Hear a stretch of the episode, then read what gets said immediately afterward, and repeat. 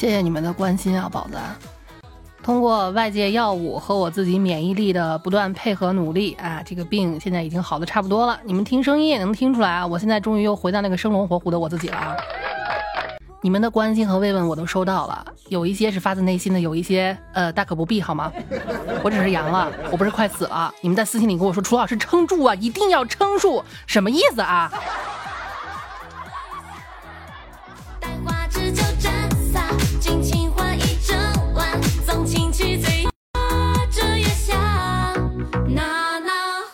正通过放开之后阳了这么几次啊，加上观察这个身边人阳了之后的这特点，我发现这个病毒吧，我们跟它抗争了三年不是没有原因的。这个病毒它虽然，哎，咱生物学的不好，病毒是没有细胞的，是吧？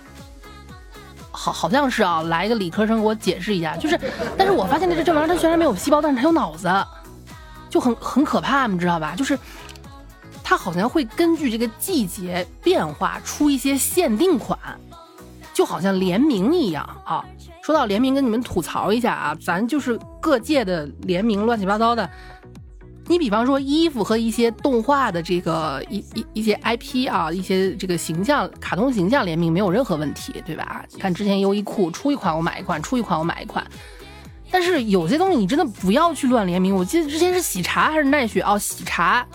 然后跟杜蕾斯联名，这两个品牌我都非常喜欢，但是你们的结合是我想不到的，真的啊，就是杜蕾斯，他他这个创意和文案一向非常的有想法，就是他那个那个奶盖啊，就是就是男男人的小蝌蚪，就以至于我再也不喝喜茶带奶盖的了，我他妈哎。我就觉得这个病毒它现在有自己的想法，真的就是每到一个季节或者固定的时间点，它会给你出一个 DLC，或者干脆出一个季节限定款。比方说，你看啊，夏天的时候你阳了，你就会拼命的发高烧，因为赶上夏季限定款嘛，对吧？哈，秋冬季。你就会嗓子非常的疼，就像外面刮的那个、那个、那个冷风一样，呜呜啊，像刀片在，不光拉你的脸，还拉你的嗓子。你有人叫刀片猪啊，啊，这个最早开始二二年的时候就说过啊，刀片猪啊，什么发热猪啊，头疼猪啊啊，我就羡慕一种猪，就叫减肥猪。有人就阳了之后呢，七天瘦能有十斤还多，哎。但是好死不死，我偏偏赶上了春节限定款这个病毒。春节限定款会有什么样的特点呢？来跟我复习啊，这句诗：独在异乡为异客，每逢佳节什么呀，胖三斤，对吧？有的叫减肥猪，有的叫发热猪，有的叫高刀片猪，我这种叫猪猪。我跟你们讲，毫不夸张啊！得了这个病第一反应就是乏力，原先就是真的手到擒来的事儿，现在干一下，浑身上下就就开始出汗，然后累，然后开始手抖。就像我爬爬我们家楼梯，我爬个二楼都开始累得气喘吁吁的，就是第一反应是虚，然后对我来说，第二反应就是饿，我一天能吃七顿。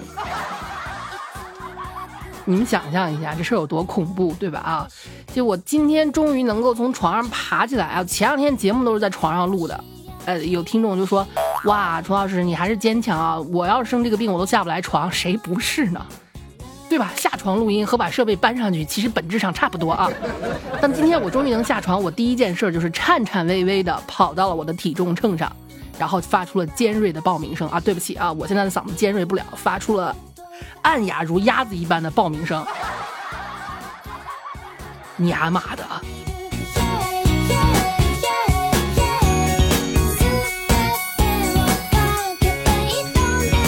哎呀，不行，就是做人呢，本质上就是不能让别人开心。所以啊，有没有人离我近的过来，让我把这个优质毒株传染给你一下？胖不能让我一个人胖，对不对？好的，当然了，我也知道现在这些返校的这些大学生们哈。哼，该胖也得胖，对吧？这我看见了，就是我的母校，哎，我母校真的很调皮啊，也不学艺术的呢。前两天路过，看见我的母校拉了一个横幅，终于开学了啊！冬月离校，二月回，惊问小胖你是谁？这些高校是懂扎心的。同学们，欢迎回来考上学期的试。回到学校，终于有人陪你早睡早起了呢。你看啊，这大学生不想返校，就跟我们这些打工人不想上班的心情是一样的啊。就是前两天看新闻，说是正月十五就过完正月十五之后那一趟全是返校的车。平时高铁上面叽叽喳喳的，还有人嫌人这个外放抖音啊，或者是。吵吵闹闹的没有公德心，很多人嫌烦。但是那趟车安静到让你怀疑整个车厢拉的是不是即将去执行任务的特务，就是把那种想死不想说话，啊摆烂写在脸上了，真的。但是知足吧，孩子们，珍惜你们还在上学的时光嘛。你们这好歹正月十六、正月十七，我们这打工人初八就开始干活，我们冲谁哭去？是不是？所以你想想啊，有时候世间万物它是共通的，你要共情他们。我在我奶奶家农村住那几天，我特别讨厌我奶奶养那只大公鸡，我就想把它宰了吃了。为什么？早晨四点的时候开始打鸣，对吧？有时候我打游戏打到那会儿，我刚刚睡着，你开始打鸣。可现在想想也是啊，跟我们打工人差不多，每天那么早起床，那谁不得尖叫几声？真是啊。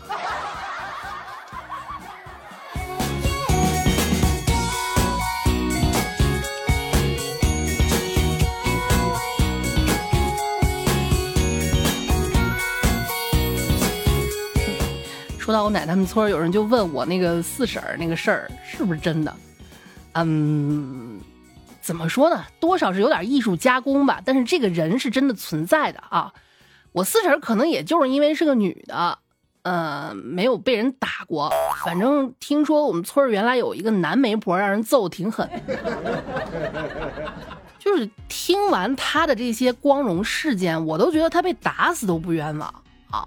咱们上就之前节目里面跟你们说，就是给这个女生介绍男生啊，搁那儿开始开始那个满嘴跑火车啊，缅甸海归啊，这什么考二二百幺十一十一二幺幺毕业的什么的啊，给男的介绍小女生，哎，人家也有这么一套说法，总结起来叫四个字儿：投其所好。你男生喜欢什么样的老姐姐啊，或者老哥哥就给你介绍什么样的，或者我就把它包装成你们什么样的，真的就这种很牛逼啊！他们我都觉得，也就是被这大环境耽误了，加上学历不够，然后眼界稍微开阔一点，他们可以甚至可以当猎头干什么啊？给你美化简历。你觉得他说的是假的吧？不是，人家说的全是真话呀，对不对？没有一句假话。但是，啊。感受一下吧，好吧啊！给男的介绍小女生也有一套说法，只要收了钱了，从人家媒婆或者媒公嘴里面啊，没有一句烂话。原来我记得他为什么被打啊？给一个男的介绍一个一只眼睛瞎了的小女生，要不说投其所好呢？怎么介绍的？女的没见过什么大世面，眼光不高，不会跟人跑了，而且你看人家一眼就看上你了。介绍一个天生残疾、只有九根手指头的小姑娘，给男的这么说的：“人家好做事情十拿九稳，还有一情史比较混乱的啊，谈过三十多个对象的小女孩，这种我是真没觉得有什么啊，嗯，但是在村里面谈的多了，还没嫁出去，其实还是会被人风言风语的。哎，不用担心，我们的媒公有话说，对吧？三十多个男的想追人家呢，你不抓紧哪轮得到你呀？”啊，还有啊，一个四婚了，四婚这种话，哎，真是啊，在人媒婆眼里面，就是你结婚如果不好的话，人家凭什么结四次，对吧？离了四次婚，他妈也离了四次婚，哎，俩人加起来离了八次，这叫什么？这叫书香门第，巴黎世家。哼 无业游民怎么介绍？人家在国外专修的荒野求生，就适合在啥也没有的条件下活下去。这种人坚强，以后结了婚还不勤跟你过好日子了。问有什么爱好？妹子爱打麻将，弘扬中华国粹，擅长把一百五十六个数据重新排列组合，全是智力碰撞，高智商人才。那脾气不好，喜欢没事找事儿，怎么介绍？心思细腻，容易在生活中发现并解决问题。未婚先孕呢？未婚先孕说明人家身体好呀，不然你娶回家不孕不育，你还得花钱治，对不对？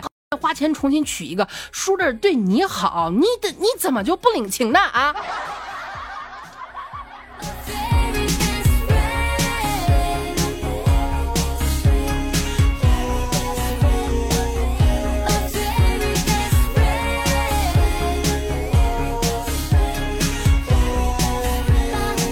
说到这儿，想起一个题外话。说到孩子是不是自己这个事儿啊，我想起一个新闻，嗯，这真实发生的事儿啊。一九九九年十二月五号，有一个叫十二群的人，穷凶极恶的一个犯罪分子啊，他带队抢劫了郑州的银行，嗯，九九年的时候抢了两百零八万。哇，刚好是现在某些明星一天的钱哈。那那个时候一百零八万，你们想象一下啊，非常牛了，是不是啊？这这这个人，然后他就用抢来的钱搞起了房地产开发、商贸、休闲农庄等等啊，就差不多相当于那种，呃，就在半山腰里面建个农庄啊，就会所。然后经过多年打拼，混成了地产商。还混成了工商联副主席等等啊，慈善家，这几个亿的成功人士，还有了一些 title 和头衔儿。这个人呢，平时沉默寡言，不抽烟不喝酒，发财后回到家修桥补路。嗯，但是呢，这个人他只要是人就有弱点。十二群的弱点是什么呢？弱点管不住下半身，他好色，唯一爱好就是女人，公开的老婆四个，情人无数。这些老婆和情人给他生了十二个儿子。啊不，十二个孩子啊，男女都有。到二零一五年的时候啊，他也就得益于当时的这个基因检测不是很发达，才逃过来，是吧？到二零一五年，他发现其中一个崽子长得不像他，尽管他初中都没有毕业，但是啊，你这，哎呀，这没文化的人，但是根深蒂固的一件事就是我要传宗接代，是吧？咱也不知道这种犯罪的这这个基因有什么好传承的，他满脑子这个儒家思想传统。我不管，我要做亲子鉴定。哎，一五年的时候啊，发现孩子不像他，做亲子鉴定。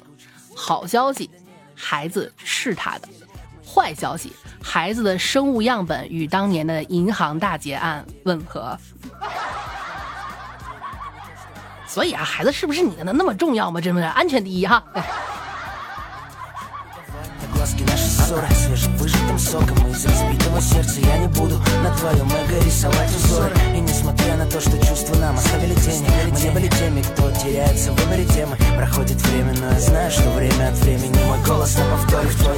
反正我们村那个被打的这个媒工也有这样的说法，对吧？孩子不是你的咋了？你你看啊，你你找着未婚先孕的，对不对？我都说了嘛，身体没问题，回去接着能生，要不然你得花钱治。孩子是不是你的咋了？你找个没怀过的，你就能保证第一胎孩子一定是你的，对好多好，这孩子直接就不是你的，省得你们夫妻俩猜猜忌吵架，对吧？有利于家庭稳定。孩子不是你的，但媳妇儿是你的呀，对不对？最后导致他被打的原因是他这么跟人说了一句话啊，说嗯啊这没结过婚就偷人，而且据说这女的人品不好，偷了好几个了。那那那咋了？你就娶了她嘛，她偷人她又她又不是天天偷啊。唉，所以我说有些人真的，你不能去同情他，对吧？而且，真的建议你们能不相亲别相亲，你哪怕自己在网上聊一个呢，对不对？你付出点时间，就跟这这不就跟浇花一样，你天天浇点水施点肥，啊，你聊一聊，感情不就来了？这不就对味儿对味儿了？别人口中的那个人，你永远都不知道别人把你形容成什么样。反正我就在想一件事儿啊，如果我嘎了。